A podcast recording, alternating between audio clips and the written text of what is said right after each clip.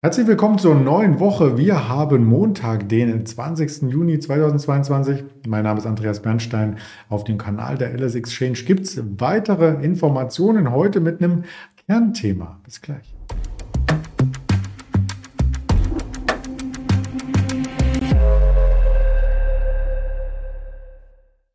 Ja, das Kernthema möchte ich gleich erörtern. Zuvor natürlich meinen Interviewpartner vorstellen, direkt aus Düsseldorf, den Daniel. Hallo Daniel. Hallo Andreas.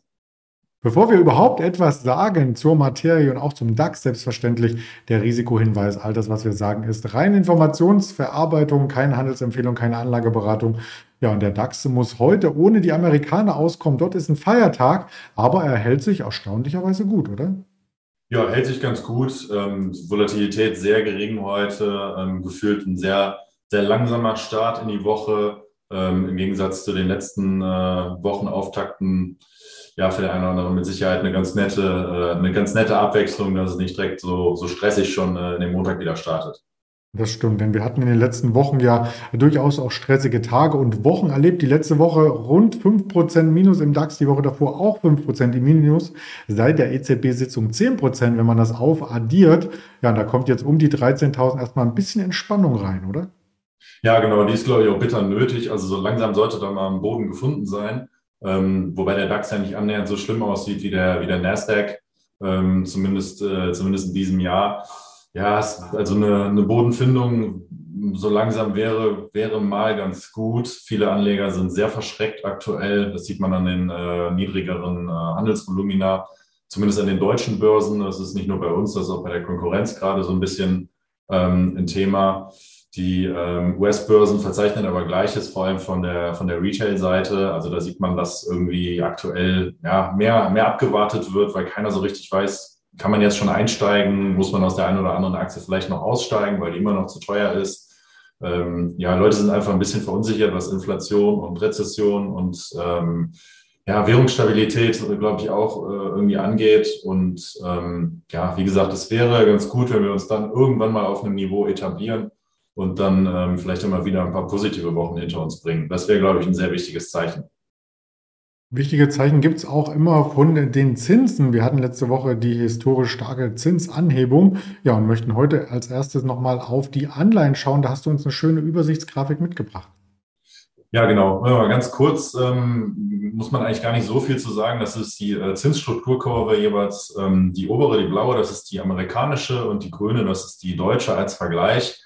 Ähm, ja, Zinsstrukturkurve ist immer mal wieder irgendwie ein Thema. Ähm, sieht man ähm, auf der äh, X-Achse Achse die, die Laufzeiten. Ich glaube, das beginnt bei den Amerikanern von einem Monat und geht bis auf, auf 30 Jahre ganz rechts. Und auf der linken Seite eben den Zinssatz, nominal logischerweise. Und ähm, ja, da sieht man eben, es ist für ähm, die Zinsstrukturkurve ist auf dem, am, am längeren Ende wird sie ein bisschen flacher. Das ist ähm, eher untypisch. Ähm, könnte man daraus lesen, dass für die nächsten Jahre oder kurz- bis mittelfristig ähm, doch schon das ein oder andere ähm, Problemchen erwartet werden kann in Amerika. Und ähm, in Deutschland ist sie noch ein bisschen, ein kleines bisschen äh, steiler, wenn man das so nennen möchte.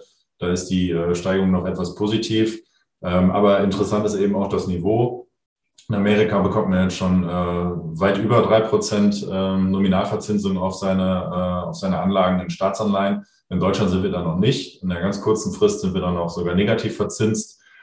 Das war vor einem Jahr, glaube ich, kaum denkbar, dass wir da in Deutschland überhaupt noch mal irgendwie auf die schwarze Null zumindest kommen und dass man äh, mittlerweile mit Staatsanleihen ähm, nominal auch wieder Geld verdienen kann. Ähm, ist tendenziell vielleicht auch noch gar nicht vorbei, diese Bewegung, weil immer noch sehr viel Druck äh, herrscht auf die Anleihen. Ähm, wenn die Anleihen dann im Kurs fallen, dann, sinken, dann, ähm, dann steigt eben die Rendite, also der Zins. Und ähm, ja, ich bin sehr gespannt, in, in welche Richtung das noch geht. Der ein oder andere wird es mit Sicherheit etwas äh, enger verfolgen, weil er vielleicht die nächste Baufinanzierung, äh, die da hat, die irgendwie ansteht, betrifft aber auch ganz, ganz stark ähm, Technologieaktien oder ähm, Aktien von Unternehmen, die stärker verschuldet sind, weil eben dann auch die Refinanzierungskosten für Unternehmen durch ähm, Kredite bei Banken oder durch die ähm, Emission von Unternehmensanleihen eben steigt. Und das äh, ja, sorgt eben für, für sehr große Verwerfungen aktuell an den internationalen Aktienmärkten. Ja, das ist so das Oberthema, was uns beschäftigt, aber für jeden ähm, Privaten ist vielleicht auch das Thema Mobilität äh, spannend. Deswegen hast du heute uns ein paar Informationen zum Automobilmarkt mitgebracht. NIO, wir hatten sie in der vergangenen Woche schon einmal kurz besprochen, möchte in den europäischen Markt. In diesem Jahr soll es die ersten Autos geben. Und zum Markteintritt gibt es auch gleich eine Klage, diesmal aus Deutschland und zwar von Audi. Genau, von Audi. Ähm, das äh, kam jetzt am Wochenende, glaube ich, äh, über, die, über die Ticker. Audi verklagt NIO, weil sie gesagt haben, ähm, Jungs, eure Namen, eure Marken, die sind irgendwie zu nah an unseren Namen, ähm, bemängeln da, dass, äh, dass, dass ein NIO-Modell, äh, ich glaube, ES8 heißt. Und da sagt Audi, ja, das ist ja wie S8, ne, unser, unser ähm, Sport, äh, Sportmobil, das ähm, ist nicht okay. Und dann sind sie da eben vorgegangen ja, keine von beiden äußert sich da jetzt so richtig zu. Ich weiß auch nicht, was das äh, Ganze dann am Ende ähm, ja, bringt, ob NIO dann dazu gezwungen wird, in Deutschland oder im europäischen Markt den Namen quasi zu ändern. Ähm, in China werden sie diese, diese Namen, diese Marken äh, so verkaufen unter dem Namen. Da wird es wahrscheinlich keinen Einfluss haben. Aber ja, das war einfach nur eine kleine Randnotiz. Ich glaube nicht, dass das einen riesengroßen Einfluss auf die Aktie hat, die heute übrigens ähm, aktuell 5,5 Prozent im Plus notiert. Also das scheint ähm, den Markt nicht groß zu interessieren.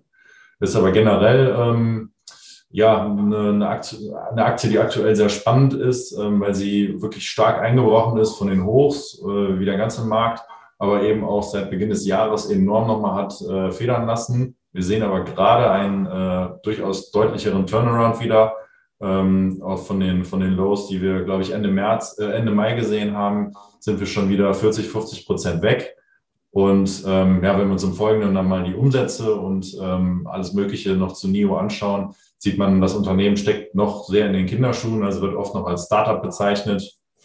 Ist, glaube ich, 2014 gegründet worden, hat dann irgendwie 2000, 2017 ähm, operativ mehr oder weniger angefangen, mit die ersten Autos zusammengebaut und man sieht an dem ähm, Beispiel, was ich hier habe, die ähm, in Orange oder Gelb, das sind, die, das sind die Umsätze und eben weiter rechts sind die Umsatzerwartungen der Analysten für die nächsten Jahre und in Grün der theoretisch Gewinn. Die sind äh, eben noch negativ, bedeutet, das äh, Unternehmen macht noch Verluste, sind also noch nicht profitabel, aber die Verluste halten sich da wirklich in Grenzen. Und ähm, ja, wenn man auf diese Wachstumskurve da schaut, dann sieht man, dass ähm, eventuell die Story hier gerade erst beginnt das Unternehmen äh, hat im letzten Jahr ungefähr 100.000 Autos ausgeliefert, also ungefähr kein Zehntel von dem, was zum Beispiel Tesla macht. Das sind alles reine Elektroautos, ähm, auch fürs Premium-Segment eher, äh, eher geeignet. Also ja, eigentlich auch wie die meisten Autos von Tesla etwas teurer und ähm, ist noch nicht unter den, äh, genau, danke für die nächste Folie, noch nicht unter den Top 10 äh,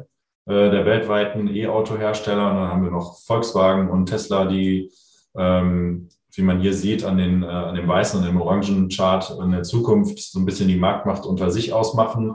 So sagt es zumindest Bloomberg. Das ist eine Analyse von Bloomberg, ähm, wo man eben sieht, dass äh, Tesla aktuell noch äh, sehr deutlich die Nase vorne hat, aber Bloomberg davon ausgeht, dass äh, Volkswagen das Unternehmen einholen kann, sagen, dass sie im Jahr 2024 oder 2025 ungefähr 2,2 Millionen reine E-Autos äh, wohl verkaufen werden. Das ist sicherlich sportlich, aber ähm, aktuell ist Volkswagen eben auch schon da auf einem guten Weg. Und ähm, ja, die beiden scheinen auf jeden Fall Platz eins und zwei zu belegen. Wer sich dann am Ende Platz drei schnappt und wann NIO unter die Top 10 gerät oder eventuell dann sogar später noch höher, das bleibt auf jeden Fall abzuwarten, ist aber sicherlich eine spannende Geschichte. Ja, die werden wir uns auch äh, weiter einverleiben im Sinne von verfolgen. Und du hast auch die Analystenkommentare mitgebracht, die es zu NIO gibt. Und da sehe ich mehrheitlich grün. Da ist fast alles grün, genau. Das ist, äh, glaube ich, zwei neutrale. Also das, ähm, ja, absolut. Wenn man den Analysten glauben mag, dann ist das Unternehmen aktuell extrem unterbewertet. Handelt, glaube ich, auf einem Kurs Kursumsatzverhältnis von fünf. Das war eine Spitze mal 50. Also hier ein, ein saftiger Abschlag im Vergleich zur Vergangenheit. Dazwischen liegt dann eventuell irgendwo die Wahrheit. Ne? Aber ähm, genau, das wollte ich eben mal zeigen, wie die Analysten auf das Unternehmen eingestellt sind. Äh, mit überwiegender, ähm, ja, mit einer überwiegenden Mehrheit extrem positiv. Und ähm, das ist eben bei den anderen Autobauern eher nicht so. Ich habe das gleiche auch mal für Build Your Dreams mitgebracht, für BIT. Und äh, Tesla im Anschluss auch äh, für Build Your Dreams, eine chinesische Konkurrent von NIO, sieht das Ganze ebenfalls ähnlich positiv aus, obwohl das Geschäftsmodell noch ein bisschen anders ist. Äh, BIT ist eher so ähm, Low Budget und Kleinwagen und ähm, für die breite Masse verfügbar, während NIO eben im Premium-Segment unterwegs ist und äh, Build Your Dreams eben auch die eigenen Batterien baut und auch da einen anderen Ansatz ähm, verfolgt als NIO, die gerade ähm, viele Swapping Stations bauen, also ja, quasi wie, wie Tankstellen, wo man die Ladebatterie, wo man die Batterie eben austauschen kann. Also fährst dann halt ran und dann wird die ausgetauscht in fünf Minuten und dann geht's weiter und die ist komplett voll. Das ist, glaube ich, auch eine interessante Sache, dass man, äh, die man bei dem Unternehmen nicht vergessen darf. Ja, und als letztes habe ich noch Tesla mitgebracht. Da wird sich immer sehr oft gestritten zwischen den Analysten, ähm, was das Unternehmen wirklich wert ist, vom, äh, von den allerhöchsten äh, Kurszielen, die äh, Cathy Wood, glaube ich, gesagt hat, von 3000 Dollar bis hin zu Analysten, die sagen, nee, das ist gerade mal 160 Dollar wert. Also hier sind die Leute sehr, sehr uneins und ja, zeigt eben auch die, die Fantasie, aber auch so ein bisschen die Unwissenheit, die da im ganzen E-Automarkt noch irgendwie so vorherrscht. Mhm. Beim Kurs äh, BYD möchte ich noch nachreichen, die waren jetzt äh, neuerdings ähm, fast auf dem Allzeithoch oder waren drauf.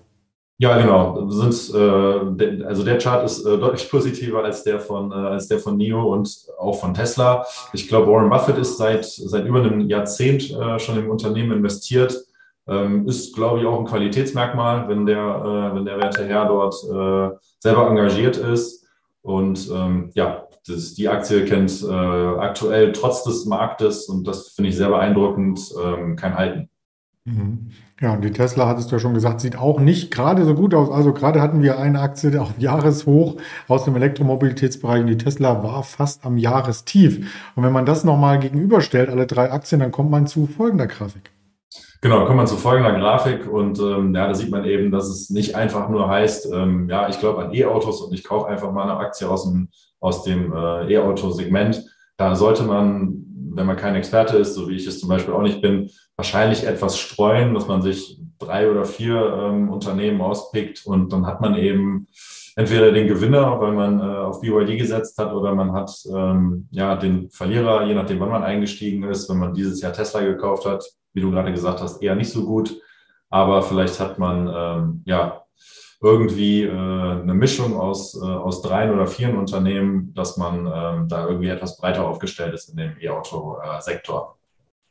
Genau, das ist der Sinn dahinter und da gibt es natürlich auch noch weitere ähm, Meldungen, die wir heute bewerten dürfen. Du sagtest schon, an den, in den USA gibt es keine, keinen Handel an der Wall Street. Ein Feiertag, den Joe Biden übrigens eingeführt hat, das wollen wir hier nochmal sagen. Also der Johannistag, wie es so schön heißt. Ansonsten gab es heute Morgen schon die Erzeugerpreise aus Deutschland. Die sind leicht gestiegen. Wir haben aus der Eurozone gerade die Bauleistung bekommen, jetzt 11 Uhr und liegen nachher nochmal mit dem Bundesbank-Monatsbericht so ein Stück weit in Richtung Zentralbank ähm, Wissen etwas äh, nach. Am Nachmittag 15 Uhr die Rede der EZB-Präsidentin Christine Lagarde. Da wird nichts Neues geschehen, denkt man auf jeden Fall. Damit bedanke ich mich recht herzlich für das Interview bei dir. Wir werden auch über die anderen Social-Media-Kanäle noch Informationen streuen. Auch die Hörvariante gibt es noch. Danke dir, Daniel. Bis bald.